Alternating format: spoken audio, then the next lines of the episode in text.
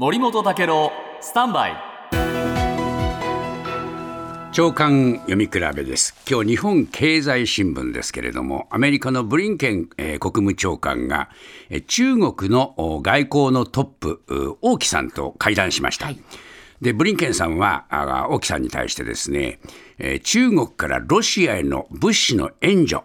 これを実行していれば報いを受けるぞと警告したんですね。えー、で、えー、やっぱりこの物資の援助は軍事支援を意味するんだと、えー、対ロシアの支援を控えるようにということだったんですが、えー、大木さんは何て答えたかというと、えー、これまで、えー、アメリカなど外国からあ中ロ関係に対して口を出されて圧力を加えたりすることは一切受け入れたことはないよ、とこう 返事しました。でこれについて、えー、まああこれあの気球問題で孤立している中国にしてみればアメリカからこうやって話しかけられることは、えー、いいチャンスだったのに、断っちゃったのはちょっと中国の利益じゃないんじゃないかっていう批判も出ています。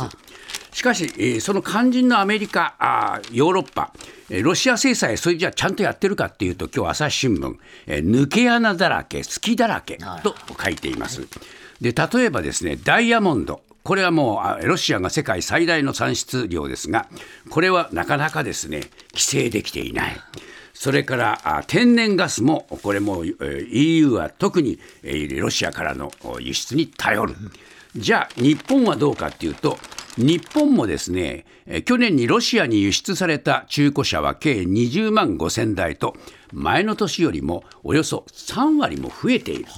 ですからですね、ロシアは制裁があまり効いていないということなんですね。だからこの非常に複雑な思いで見つめているロシア人の人たちもいて、